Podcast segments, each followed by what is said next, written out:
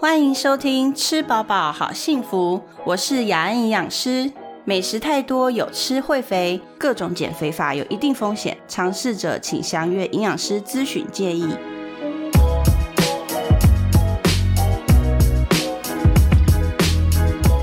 OK，大家好，今天欢迎大家来收听今天的吃饱饱好幸福。我们今天呢，请到很特别的呃一位医师，而且他是中医师。我想，因为中医跟营养常常好像我自己觉得有很多交集的地方，所以我想来请请中医师来跟我们聊聊饮食啊，跟中医的一些观念。那我们谢谢那个黄医师黄燕维医师，耶。Hello，Hello，医师先跟大家台好。来，医师你跟大家介绍你自己好了。你你的中医诊所叫许安，对不对？那个字是不是念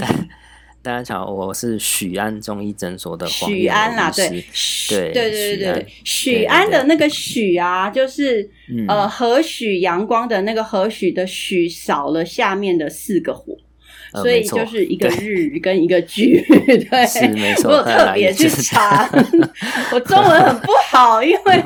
因为我在纽约待了十几年，所以我中文很不好。那有时候有时候在我在大学教课嘛，然后要点名，然后我就跟学生说，呃，不好意思啊，老师中文不好，如果把你名字念错，请当场指正我这样子。所以许安中医诊所的黄医师，欢迎你来耶！黄医师，你自我介绍一下好了，稍微介绍一下你哦跟你们诊所。嗯，OK，好，大家好，我就是徐安中医诊所的院长黄一伟医师。那呃，我是在之前都是原本大多数来台呃高呃来台北这边执业之前呢，其实在高雄待了蛮长一段时间，主要都是在嗯高雄长庚医院跟高雄的义大医院执业。嗯好，然后之前在呃，其实我念的是学士后医学系。那嗯我在念学士后医学系之前，其实是在呃国立清华大学的生科研究所好毕业。那在更早念在学士的时候，是国立成功大学的化学系毕业的。嗯，所以说我在就是就读医学系之前，其实走的比较像是就是二三类组哦，就是可能理工科。哦，或者是生命科学、生物类别的，生医，对，那后来的话，嗯。主要会跑到就是诶，再来念医学的话，当然最主要一部分的因素是说，诶，希望就是能够呃对医学方面有些兴趣嘛，然后再就是说，诶，可以对家人就是对这些健康有所帮助，所以说才会专攻在中医这个部分。那为什么诶，是为什么要念中医而不念西医呢？这个讲的就比较比较呃悬一点，因为 在哦去考试之前都去问过命理师，命理师说哦我比较适合当中医。有算过命的，对，就是说，他说，哎，他说其实你的命哈，中西都可以，但他认为说我比较适合念中医。他说，哦，好，那不然就来念中医好。对，主要是这样子。对，那他他是说，因为我的命格里面的话，这个就比较有点离题。但他说我的命格里面是带刀。他说，如果我念当西医的话，就是要去当外科医生，去帮人家手动手术。哦他说我当中医的话，刚刚好就是帮人家针灸。他说我这一辈子会帮人家做很多针灸，后来确实也是这样子啦。对真的耶！我看我朋友，因为我们是有共同朋友，然后去黄医师的诊所，呃，针灸美容，对不对？整个脸插满了针，看起来有点是是可怕。可是之后他就容光焕发，也是哇！他因为他已经有两个小孩，然后都是嗯呃还蛮活泼的小女孩，所以一打是二。然后她老公也不是那么好搞，不是啊，老公呢也有很多的需求，没有，所以呢，就是呃，妈妈会比较累，然后现在嗯，针灸以后真的好像 看起来真的嗯，气色什么都很好这样子，所以黄医师这边就是很擅长针灸的东西，对不对？对，就是针灸是大概，其实真的蛮奇妙。就像我刚刚讲那个命理老师说的，我从在念医学院的时候开始，我对针灸就是一种很奇怪的容易上手的感觉，然后甚至会有。哦甚至会有那种举一反三，或是说，即使不需要太多的练习或者指导，我嗯就能够很容易去学到这门技术。所以我觉得抓，到那个穴位吗？对，就是那个我不太不太该知道。对，除了穴位以外，还有那种技巧跟手感。我就是，觉得，我觉为得深，浅啊什么的，对啊。而且对黄医师，我想问一下，像我这嗯种很容易晕针的人啊，是就是我呃，不管打西药的或是中、嗯中医的针灸，我都很容易晕针。我后来发是现，只要是离躯干或是上半身，就是头啊越近的地方针的话，嗯我就越容易晕针。然后如果是脚或腿就还好。那我嗯这种呢，你有特别的方法让我不要晕针吗？不要晕针哦，因为晕针的话，嗯通常呃在针灸的我们的呃学习的过程中的话，本来就是会特别提到这个部分，因为晕针它就是轻的是还好，但是严重的话其实是需要被急救的。那通常我们会哦建议，就是说，呃，不想要有常常会发生晕针的现象的话，第一个就是你去做治疗，无论是呃针灸的治疗，或是西医那边的注射的治疗的话，你嗯一定不可以空腹。你空腹的话，就会比较容易发生晕针的现象。当然啦，你今天去做体，你去做体检，那个可能空腹那个是没有办法嘛。法你要你要对你要抽血，我抽血不会晕针，只有打进去的才会晕治针，奇疗的时候才。会晕针嘛。对对，然后我就是会先不管中医或者是我都先先警告他们说，哎、我会晕针哦，然后他们都说，哦，不然你躺着用 这样子，没反正你错晕的话就是躺着这样。对没错，没错。其实我们在针灸，如果说假设像呃林小姐你说特别讲说，哎、我是常常在晕针的话，那我们一定嗯不会让你坐着针，我们一定是来就是说让你躺着针灸。那你躺着针的话，就算你昏倒，那也是在床上昏倒，也绝对不会有什么问题。对对对，就还好，是，然后 然后血压什么都对，可能跟血压什么都有关系啊。因为我自己是地中海型贫血，所以对，所以我自己大概知道我的状况，所以可能晕针跟那个也有关系。对啊，所以今天我们请到黄医师来聊。其实，嗯，我想黄医师你在职业这几年，一定会感觉到好像有一些人可能对中医有一些某一些误解，或者是概念不是太正确。那你有遇到这样的状况吗？对，就是蛮奇妙，就是说，嗯，第一个第一个最大宗的问题是，很多人并不晓得说中医可以真的治病，他们会觉得说，他会觉得说，哎，中医就是我们就是预防啊，然后我们就是调养啊，好，我们就是是。把自己的身体顾好，那我们就比较不会生病。他们大多数认为说，中医其实是没有办法治病的，而是只能做调养跟预防的动作。哦，那这就就是觉得好像中医太慢这样子，对，但其就实说，殊不知呃，中医可以看感冒、欸哎、对不对？对啊，没错啊。如果说大家就是之前可能去年呐、有在那个路上走的话，有些诊所可能拉个红布条，上面写说啊，原来中医可以看感冒这样看子。感冒，不知道大家有看过这个？对，就是这样的红布条。但其实嗯中医他可以看的问题是非常多的。我做其实有些客人来的话，我通常都跟他们讲说，中医有目前的中医除了不能不能帮你动手术以外，几乎什么都可以看的。简单说就是这样子。对，嗯就几乎是任何的问题，只是说看医师的专精跟他的研究是走向哪一个部分，诶，哪一科比较专精，那我们就是可能去找这位医师去治疗这样的部分。对，嗯主要就是这样。嗯，是是。那还有遇遇过哪一哪一种奇怪的对中医的误解？比如说，哦，比如说就是、嗯呃，像大部分有些呃客人，他甚至可能是没有来的，而是他来来看诊的病人是说，哦，他的亲友哦谁，比如说爸妈或者男女朋友，就说、哦嗯他们是不看中医的，也希希望他不要看，因为他们觉得中医不科学，然后他们不科觉得说学哦，对，然后他们觉得说，哎，不要，他们不想要就是用中药，因为他们觉得那个是没有经过证实的东西，没有经过一些大规模的一些可能，比如说化学啊，或者是说一些医学的研究，他们觉得那个东西嗯是不应该用的。对，大嗯大多数是这样。嗯，那会觉得好像不太相信中医的归纳法这样子。嗯。对，，就是他们会觉得说，可能也许他们没有接触过，那也许就是说，可能一些网络上的资讯很多嘛，或者说身边的亲友有过不好的经验，那他们可能就会觉得说啊，中医这样子其实是他们不喜欢，他们觉得说可能不是一个正规的医学，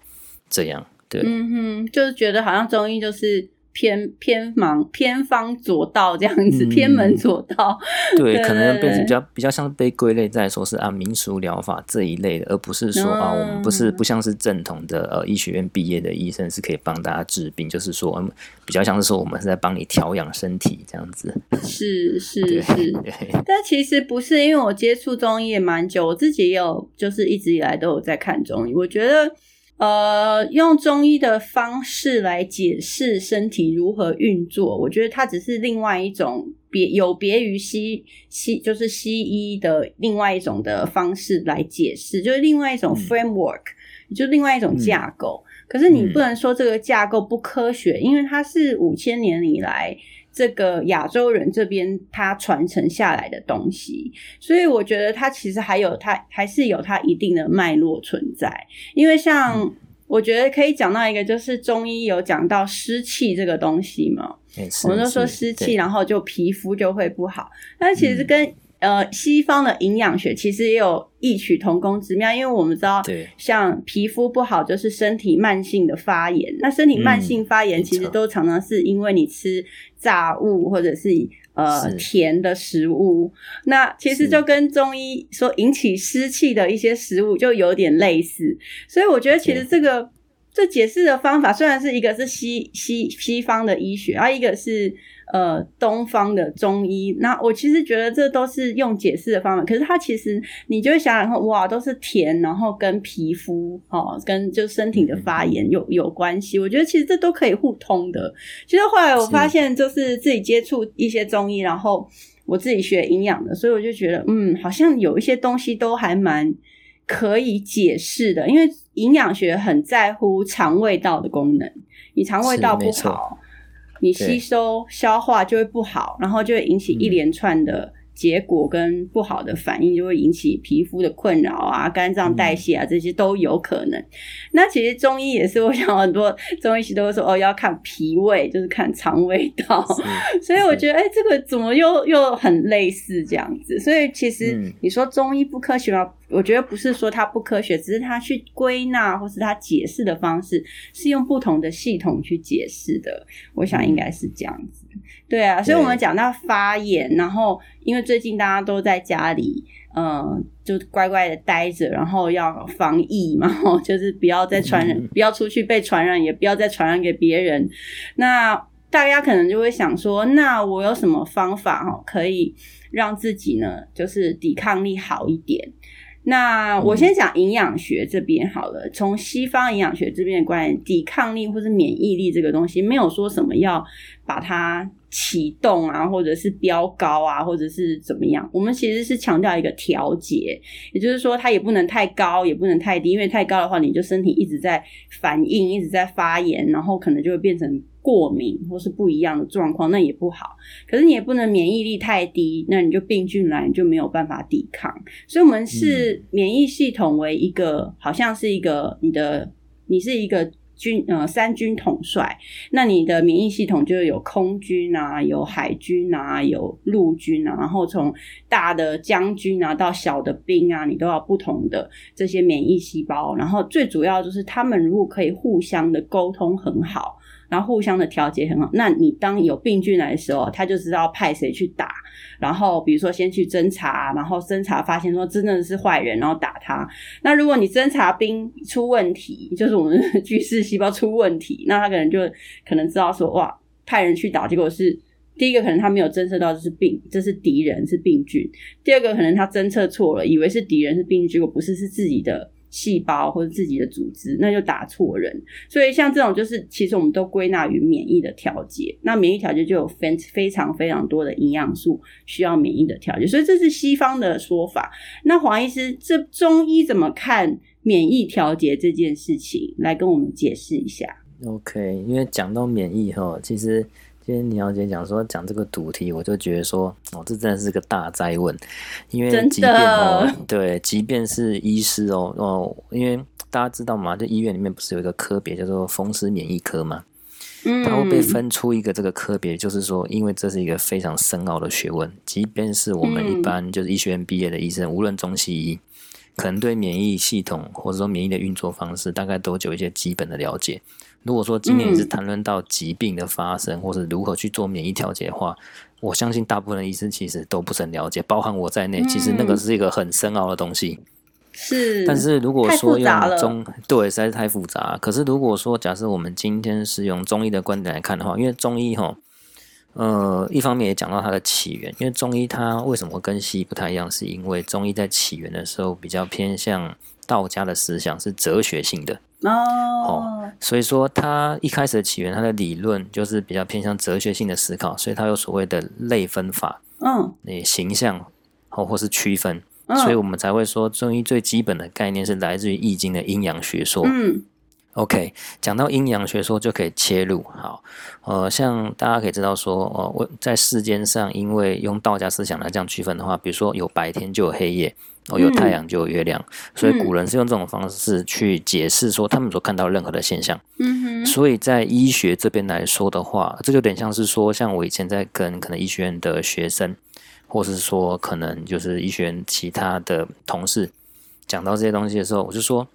这有点像是说，我们可能台湾大部分人是讲中文，可是你见到美国人家是讲英文，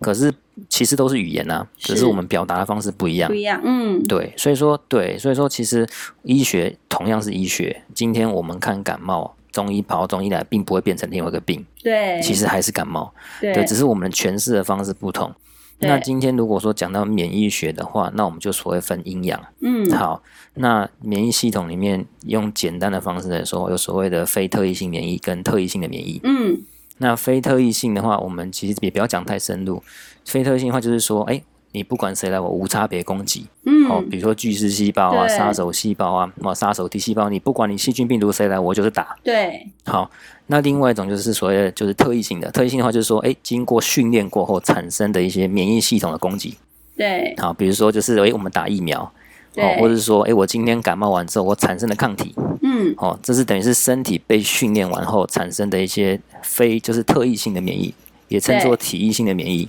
嗯，好，那这样中医这边观点就会把它区分的说，哎，所谓阴跟阳，嗯，好，一种非特异性的，哎，属于阳，嗯，那特异性可能属阴，嗯哼，哦，中医就是用这种方式来诠释，嗯哼，好，那我们中医会认为，因为大家知道吗？中医会讲一个很玄的东西，就是气，嗯，这就是大部分人也也比较没有办法理解的东西，是说，哎，到底气讲的是什么东西？这个东西你看不到摸不到，为什么要讲气？对。好，那但是我们中医就是用这种无形跟有形的方式，像刚刚讲的阴跟阳的方式来做区分。对，所以中医讲的气，好，比如说我们讲哎阳阳气，我们讲阳气其实就类比于西医在讲的这个免疫系统的功能，我们讲的是功能，功能性的。嗯，OK，对它的功能性。嗯，那但你实体的那些细胞啊，或者是说血液啊，或者是说器官，那个是属阴的东西，就是实际上你摸得到、看得到的东西，属阴。那他们执行的功能，我们称作气，对，所以说，呃，中医在解释说免疫的这个过程的时候，我们就会说，哎，我们身体里面去发动这个呃免疫的一些反应的话，哎，有是有这些阴的物质，嗯，哦，器官啊、血液啊等等，刚讲到这些细各种不同的细胞，那你去执行它这个就是所谓的防卫的工作的时候，我们讲的说就是所谓的阳。阳的这一面，嗯嗯，好，那如果说呃，再讲的一些更细部一点的话，中医的会认为说，我们的免疫系统大部分是因为大家知道嘛，我们中医不是会讲说，哎，五脏六腑嘛，对，哦，那我们五脏六腑是所谓的肝、心、脾、肺、肾嘛，嗯，哦，这只有五脏。那中医讲的一些免疫系统的话，主要是被归类在肺、脾、胃，像刚刚林小姐提到的，哦，肺、脾、胃，因为其实。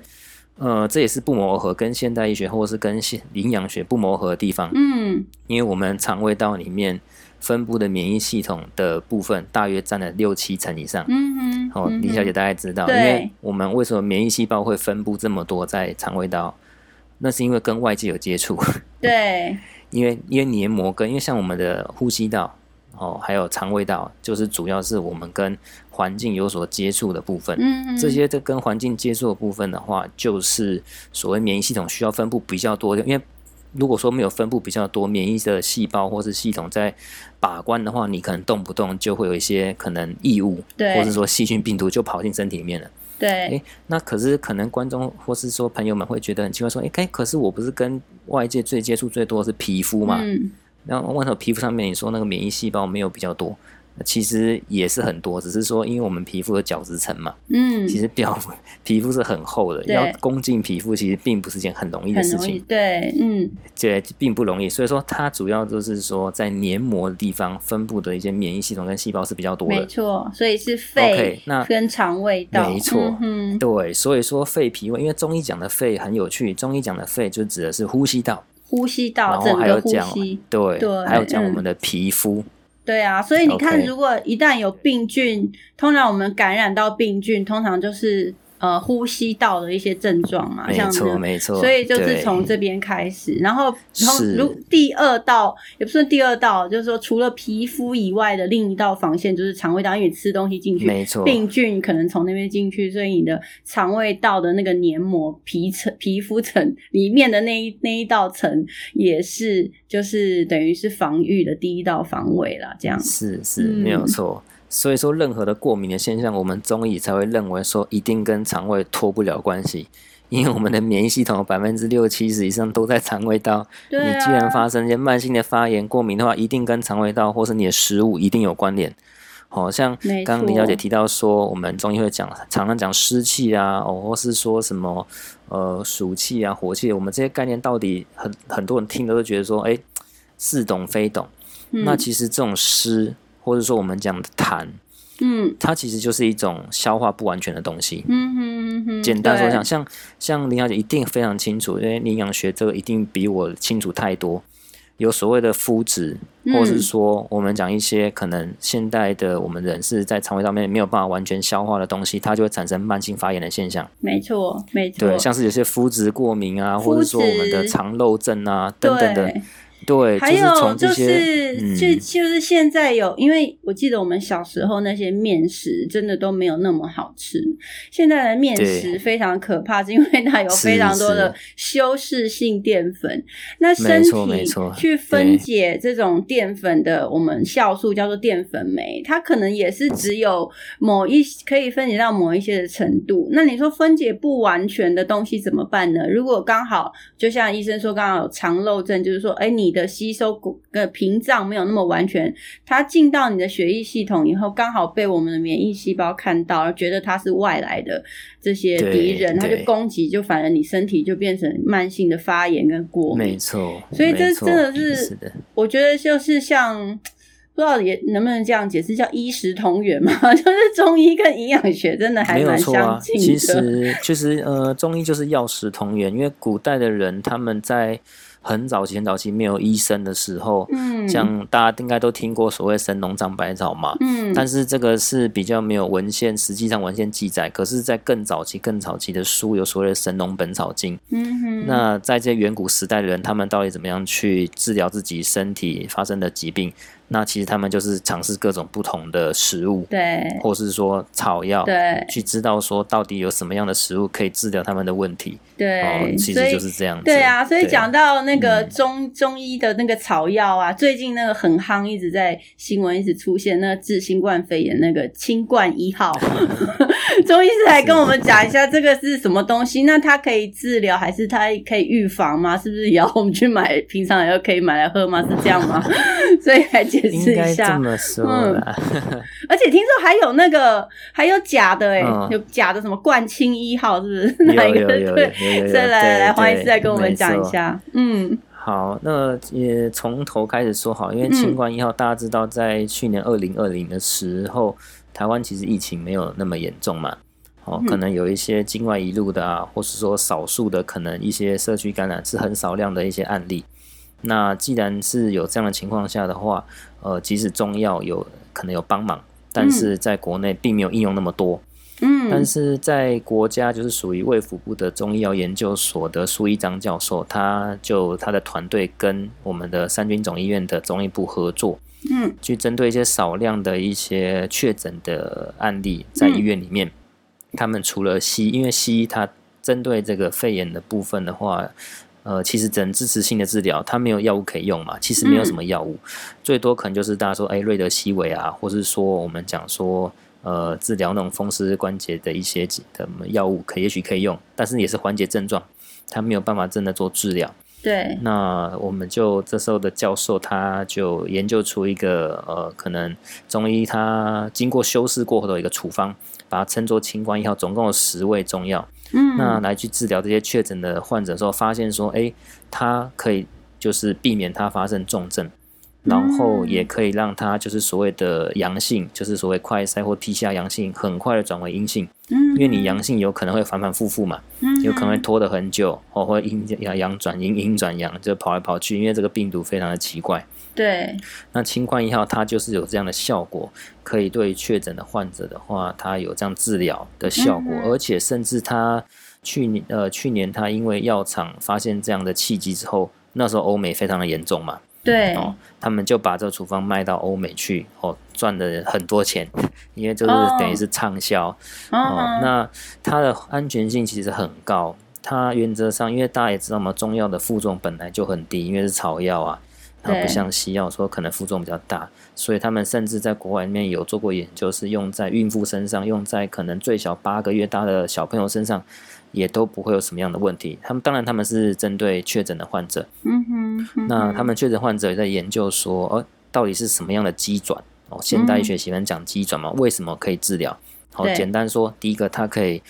预防免疫风暴，因为其实新冠肺炎最怕就是身体产生免疫风暴。那这样的话，你的身体的肺部就会产生急性的发炎，浸润的很严重，那你就基本上你就是已经极度的缺氧，哦，可以马上就是。病情急转之下，可能就拜拜。那它可以预防的，就是这个所谓的免疫风暴。第二个在就是它是抑制病毒的复制跟它的一些感染的途径。嗯哼哼。所以说，它既然有这样子的预防病毒感染和就是复制病毒的这样的急转的话，换句话说，它就是有预防的功效。嗯。OK，所以但是呃，还是要讲一个比较标准官方的语言，就是说。新冠一号其实并不是适合所有的人，对。所以说，如果说今天你需要就是对呃新冠一号有兴趣，觉得说需要可以做预防性的治疗的时候，像刚刚说嘛，因为有预防性的效果，还是需要针对个人的体质做调整。所以说，呃。比较不建议，就是说，哎，我今天就跑到中药房去直接抓，说，哎，我要清管一号这样的处方。对对，就是 对，就是可能他这个配方没有办法通治所有的体质的人。对，当然，对，当然，因为呃，还是要讲说，因为当然标准的讲法是说，我们就是一定有什么问题，还是要咨询过医疗医护人员，给医生看过。那医生给你建议之后，你再去用药，可能会就是比较正确的做法。嗯，那但是说，因为这个病毒这次来的实在是又急又快，哦，很多情况下我们根本毫无防备。那如果说假设今天就是可能的观众或听众朋友们的话，觉得说我就是打不到疫苗，我就会怕，那我到底要怎么预防？我还是会出门上班啊，我还是会去买东西啊。那那我到底能不能吃？那我的答案会是说，其实是可以。但是还是就是建议说，呃，你可以打个电话，或者是说，就你附近的中医师询问一下，就说能不能帮我配一个就是比较预防呃病毒感染的一些类似清冠一号的加减方，嗯，哦来做这样预防性的治疗，其实是可以的，因为它毕竟经过研究，它就是有预防病毒感染跟病毒复制的这样的途径跟功效，所以说它还是可以用，因为就像是啊。对，其实呃，中药必须这样讲。如果说假设我今天跑去中药房，那直接抓个这个，哎，我成方来煮好了。因为清冠一号是偏很凉的一个药物，因为它里面有一些我们所谓的清热解毒的药物嘛。那所谓的清热解毒，其实用比较白话一点，意思就是说消炎呐。嗯，简单说就是消炎。嗯，你发你发炎，我就消炎。嗯那如果你没身体没有发炎，你就吃这种消炎的草药的话，你可能会发生的情况是什么呢？第一个，你的肠胃道可能会。因为太冷了，有可能会拉肚子，好，或者说你会觉得身体有点发冷，OK。但是其实呃，大概也是这样子而已啦，也不会对身体造成什么真正的负担。那如果说有这样子的需求的话，当然就是最好的方式还是咨询一下中医师，会是一个非常好的方式。那一定是可以用的，对。对，其实每个人，因为每个人体质真的都很不一样。然后你现在，比如说夏天的体质跟冬天的体质，可能也有会有一点不同。然后你所在的，比如说比较潮湿的地方啊，或什么都都会有不太一样。就像常常很多人问我说。哦，我我的基础代谢率是多少？那我常常都会跟他们说，你每天都不一样，哎，你知道吗？所以体质这件事情会常常会因为你的状况、你所处在的环境、你吃的东西，这些都会影响到。那我觉得没错，就像黄医师讲，你最好就是找一个医生、中医师呢，然后好好的把脉，然后确定一下你当下的体质是不是适合这十位的这个 新号、新冠一号的这个配方，或者是要怎么样呢？请中医。意思呢，再帮你去做调整，然后顾到你的肺啊、肠胃道啊这边都顾好的话，可能免疫力就会好一点。然后，我想我们应该可以这样子去做一个小结论。那最后，呃，黄医师对于针对保持免疫力好好的调节这件事情，我们有没有最简单就是建议大家平常怎么样做保健的几个方法，然后让我们大家来尝试看看好不好？OK，因为。这个其实算是老生常谈了。如果说大家去平常看西医哦，我讲西医，如果说他呃讲说怎么样做保健身体的话，西医是一定会跟你说，你就多喝水、多运动、好好早点睡觉啊。哦，这一定是得到这样的答案。那其实说实在的，我们中医会讲的也不外乎是这些。但是呢，这是差不多，对，差不多，其实差不多。因为如果说回归到跟我们刚刚讲的，这是所谓的呃免疫系统中医的一些理论，哎，肺脾胃。OK，我们讲的肺的话，其实指的就是心肺系统的一部分。那如果我们要想让我们的就是免疫系统变好的话，那你就要锻炼你的心肺功能嘛。那你这样肺气够强的话，你自然免疫就会提升上来啊。OK，所以其实理论上是相符的。那但是我们又多了一个所谓的脾胃。OK，这个可能就是在西医部分比较没有常常提到的地方。如果我是其实蛮推荐，就是在台湾环境的这些朋友们，呃。像大部分，像刚刚讲到说，其实很多呃客人或患者，他们对中医不了解。可是我相信大部分的女生都知道四物汤这个东西。很多女生她可能来看诊看妇科的时候，都会说：“哎，那个医生，我到底经期结束能不能喝四物汤？”OK，那这是另外一个主题了。我我们今天不谈这个。但是我们下次可以找机会来 聊女性保健，对对对。但是有另外一个 东西，其实，在中医的，就是台湾的环境中，湿气比较重的环境下，特别推荐大家吃的一个养生的食材，就是所谓我们传统的四神汤。OK，因为四神汤，我也常叫大家去吃 四神汤。对啊，四神的话，呃，标准的四神汤，它主要四味药嘛，山药、茯苓、芡实跟莲子嘛。OK，对，好，那但是因为茯苓其实算是药材，而且它煮其实不不是那么好吃，因为它是很容易软掉、化掉的东西，我们通常会把茯苓用薏仁取代，然后也就变成所谓的薏仁、芡实、山药跟莲子。那在中医的观点来说，这几味药哦，应该算是五种啦，它都有所谓的强健我们的脾胃、祛湿气，甚至它有所谓的保肺气的功能。哎，那就是不谋而合。我们刚刚讲的，你顾到了肺脾胃，那你免疫力自然就上升，而且更棒的是说，它可以去掉身体的湿气，减少你身体的负担。嘿，自然而然免疫力上升。嗯。对啊，没错，刚刚讲的，我们常用薏仁，然后跟山药，其实它都是纤维值很高的食物。是是。那纤维值对纤维值高，里面也可能有一些 B 群啊这些的。嗯。所以以营养学的观点来说，我也常教他，大家也有时候可以喝个。喝个四那个那个四神汤这样子，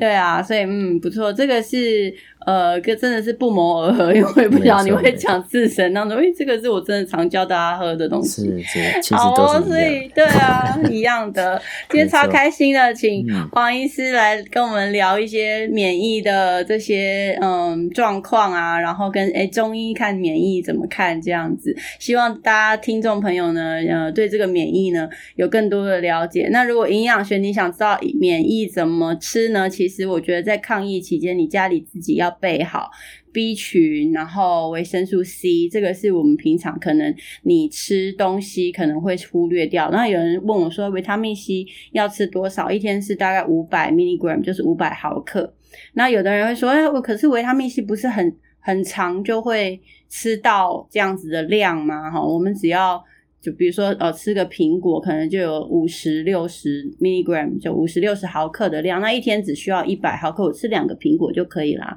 但是其实你要想想看，我们的消化吸收率并没有百分之百，好，所以通常消化率吸收率大概只有百分之十到二十，所以一个苹果你吃下来可能只有十到二十毫克的维他命 C 被你吃进去，然后被身体用到，然后再加上现在大家都在家里工作，压力也很大，你需要消耗维他命 C 的时间呢，就也可能会变多。然后小朋友在旁边吵啊，这些可能都会影响你需你对维他命 C 的需求。所以我会建议，就是尤其是比较累，然后呃，必须有一点感冒症状的时候，赶快吃吃个维他命 C 哈，五百毫克是每天或是每隔天。然后可以比较有一点症状，喉咙开始干干的啊，好像快要感冒的状况的时候，你可以吃到一千毫克，吃三次，就是餐三餐饭后各一颗。所以这个是我自己在。呃，抗疫的时候给所有的个案，就是我服务的个案，跟我自己家人都是这样子去保养，这样子，所以提供给大家。那今天很谢谢呃黄医师来，黄医师，我们下次再请教你更多要针灸的部分啊，还有女性保健的部分，还有很多哦。谢谢你，不会不会。那我们跟大家说再见喽，嗯，拜拜，拜拜。如果你喜欢我们的节目，记得按下订阅，才能收到最新一集的消息哦。另外，要请爱护我们的听众帮帮忙。如果你使用的是 iPhone，也就是 Apple Podcast 的话，请帮我们按下五颗星，或者是留言告诉我们你为什么喜欢这个节目。为了谢谢大家的帮忙，我会在每个月抽出一名留言的听众，提供免费的个人营养咨询给这位支持我们的朋友。最后，再我提醒大家一次，别忘了订阅和给五颗星哦。